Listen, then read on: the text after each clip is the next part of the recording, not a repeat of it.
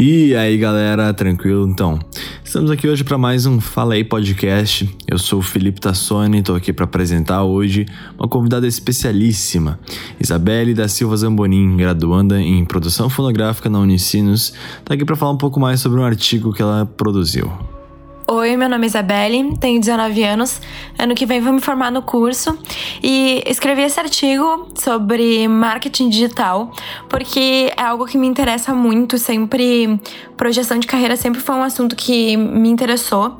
Então eu decidi escrever esse artigo que leva o nome de A Comunicação de Carreiras Musicais, um estudo sobre o marketing digital no Instagram de Luísa Sonza.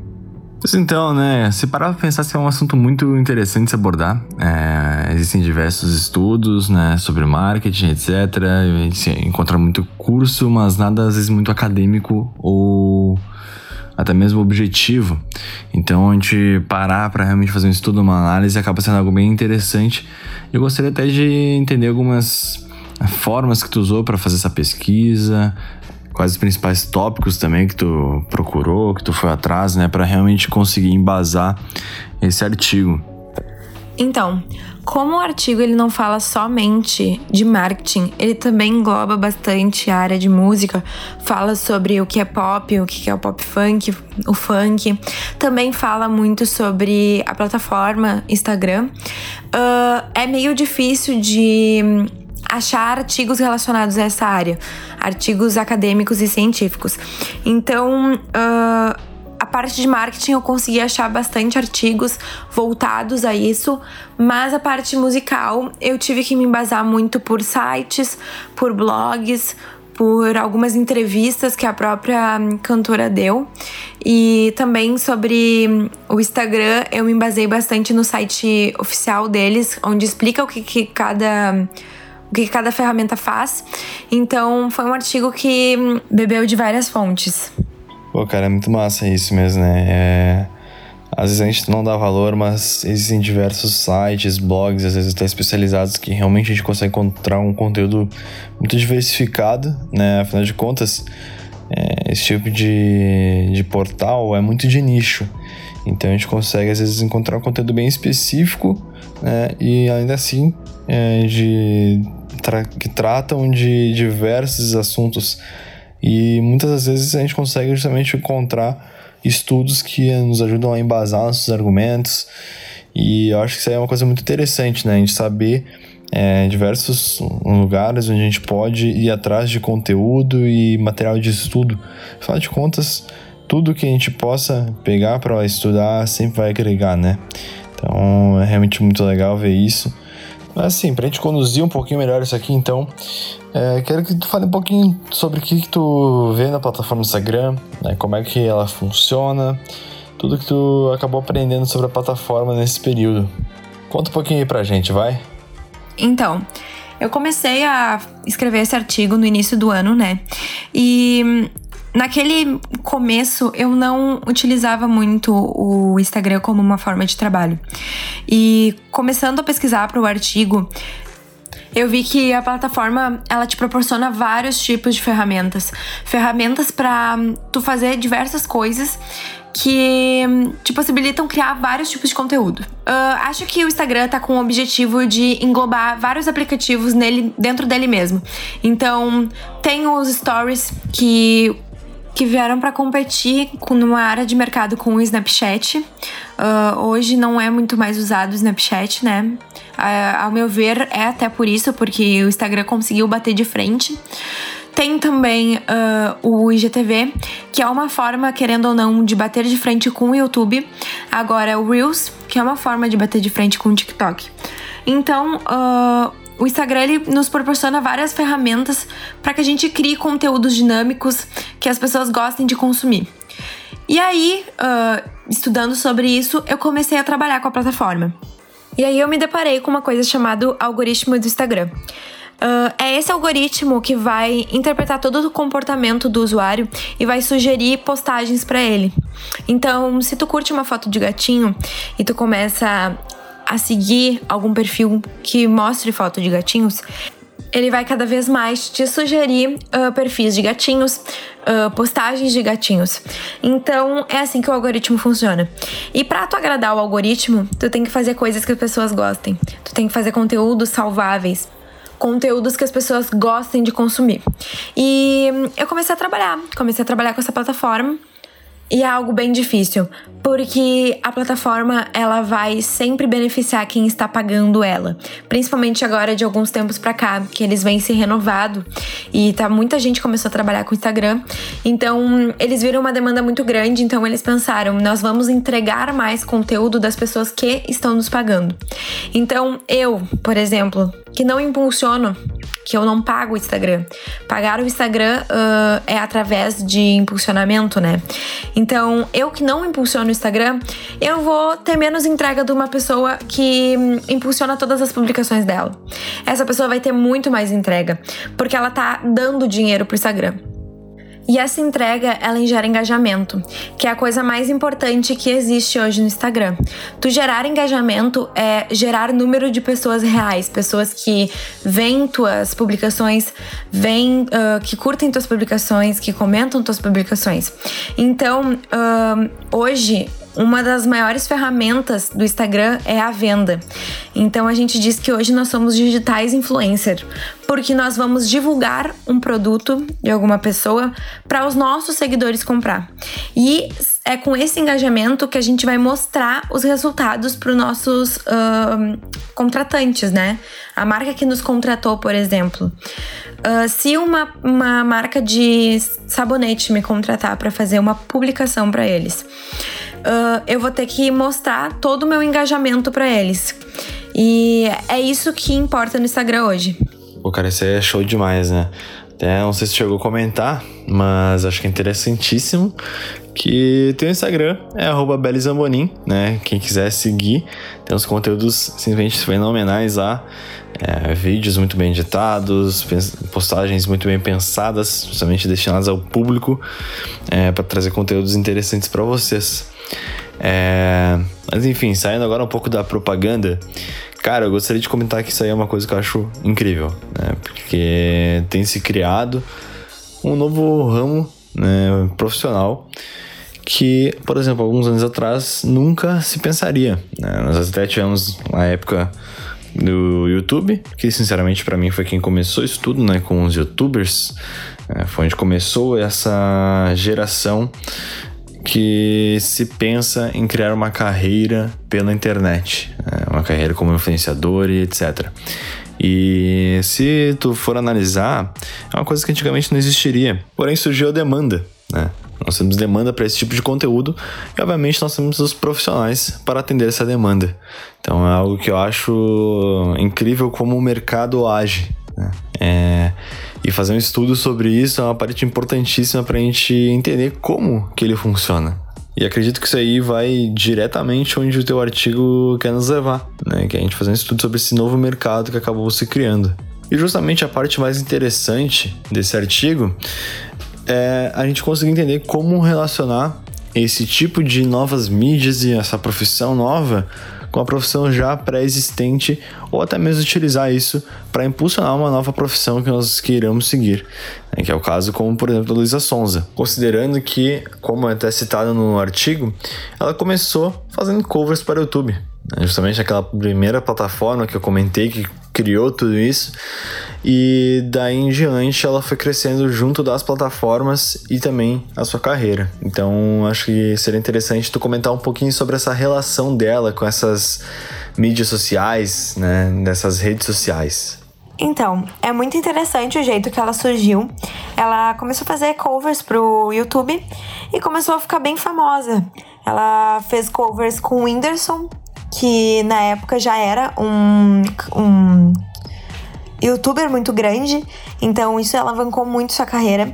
Ela fez covers com a Mariana Nolasco, várias meninas que já tinham uh, uma visibilidade muito grande no seu canal do YouTube. Então, isso já deu uma grande alavancada na sua carreira. Depois ela migrou pro Instagram, né? Uh, obviamente, continuando botando os covers dela no YouTube. Porém, ela começou uh, a trabalhar nessa plataforma, no Instagram, né? E o Instagram é aquela plataforma que, se tu não estiver postando todos os dias, tu não estiver engajando nela todos os dias, tu vai ser derrubado pela plataforma. E aí ela começou a criar conteúdo. Ela hoje, ela posta todos os dias no seu Instagram, ela conversa diariamente com seus fãs nos stories. Ela também começou a utilizar a plataforma TikTok para poder uh, impulsionar sua carreira. Então, então ela posta vários challenges com as músicas dela. Ela reposta os challenges dos seus próprios fãs. Ela comenta uh, os challenges dos fãs. Então isso traz uma proximidade muito grande dela com o público. E esse artifício do challenge, né, é uma coisa muito legal, porque o que, que são os challenges? São os desafios, né? E agora tá muito famoso challenge de make, então os desafios de maquiagem. E aí, uh, as maquiadoras, as blogueiras, elas usam uh, músicas famosas, conhecidas. E essas músicas impulsionam vários artistas. Então, existem várias músicas que eram desconhecidas que acabaram viralizando por causa dos challenges tanto os de make quanto os challenges uh, no TikTok. Até numa entrevista, a artista ela fala que ela ama mexer no Instagram, porque ela se sente super perto dos fãs dela. Ela consegue ter uma proximidade tanto pelos stories, tanto por responder as DMs dos seus fãs, uh, comentar nos posts dos seus fãs. Então foi algo que ela comentou, que ela tem uma proximidade muito grande com os fãs dela por causa do Instagram. Realmente, isso é uma parte importantíssima né, para a carreira de qualquer artista. Acredito que principalmente agora, 2020, aí, século 21, porque é uma coisa que se discute muito como a experiência se faz valer demais, né, para tu vender um produto.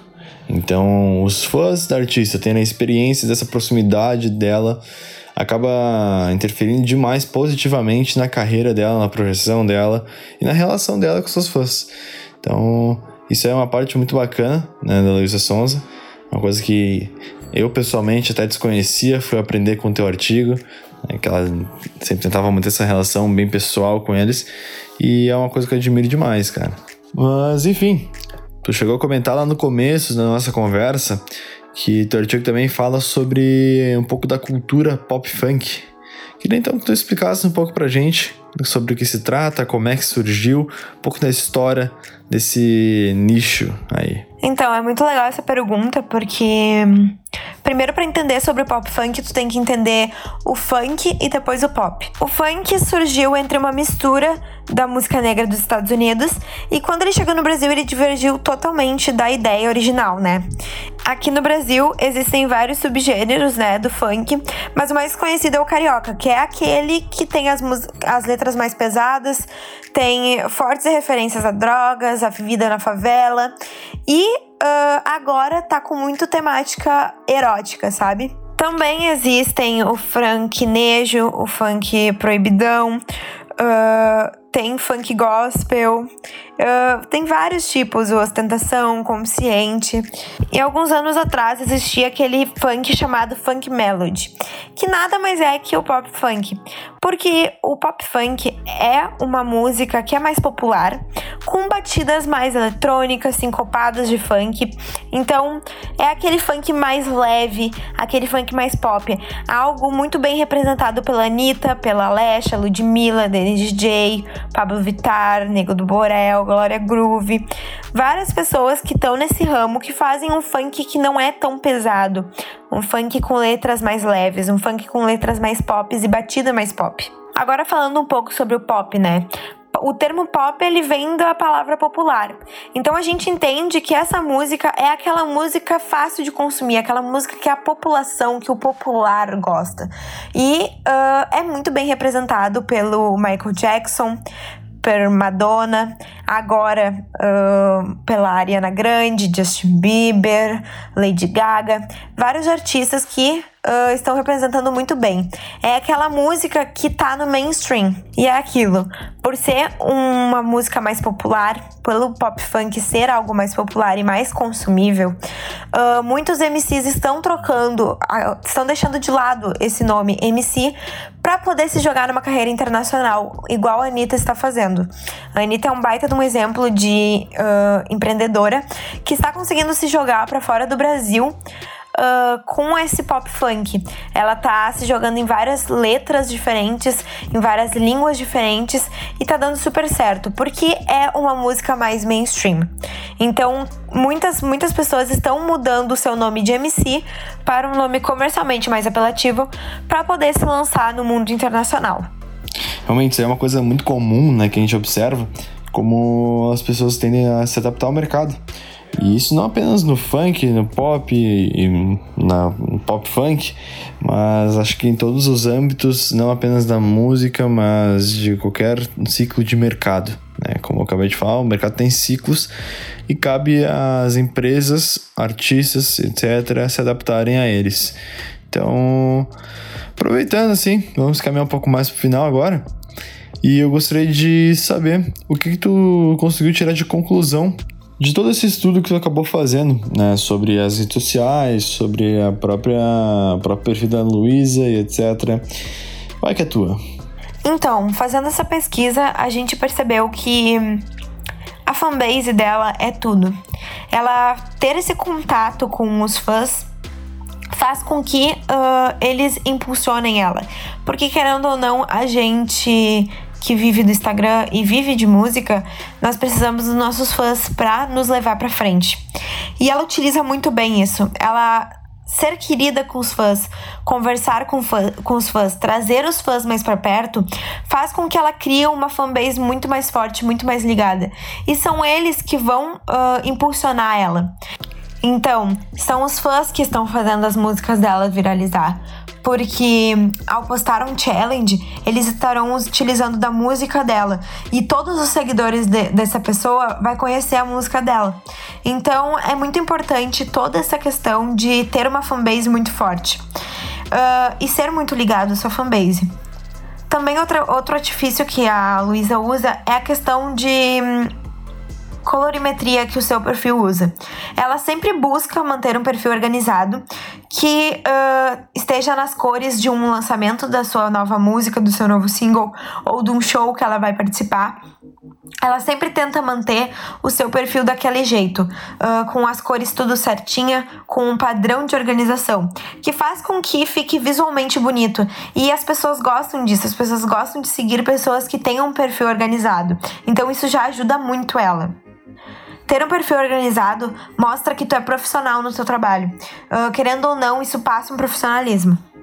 Infelizmente, com essa pandemia, os shows, né, tiveram que ser parados e querendo ou não, hoje os shows uh, são uma das maiores fontes de rendas para os artistas.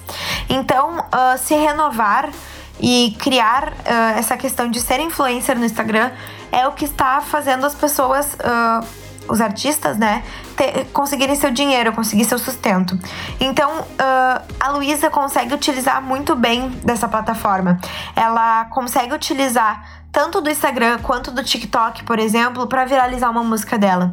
Uh, semana retrasada, a música dela, Século XXI, foi lançamento e já virou uh, um hit do TikTok porque viralizou como um challenge de dança. É inegável que a Luísa é um exemplo do que ela faz.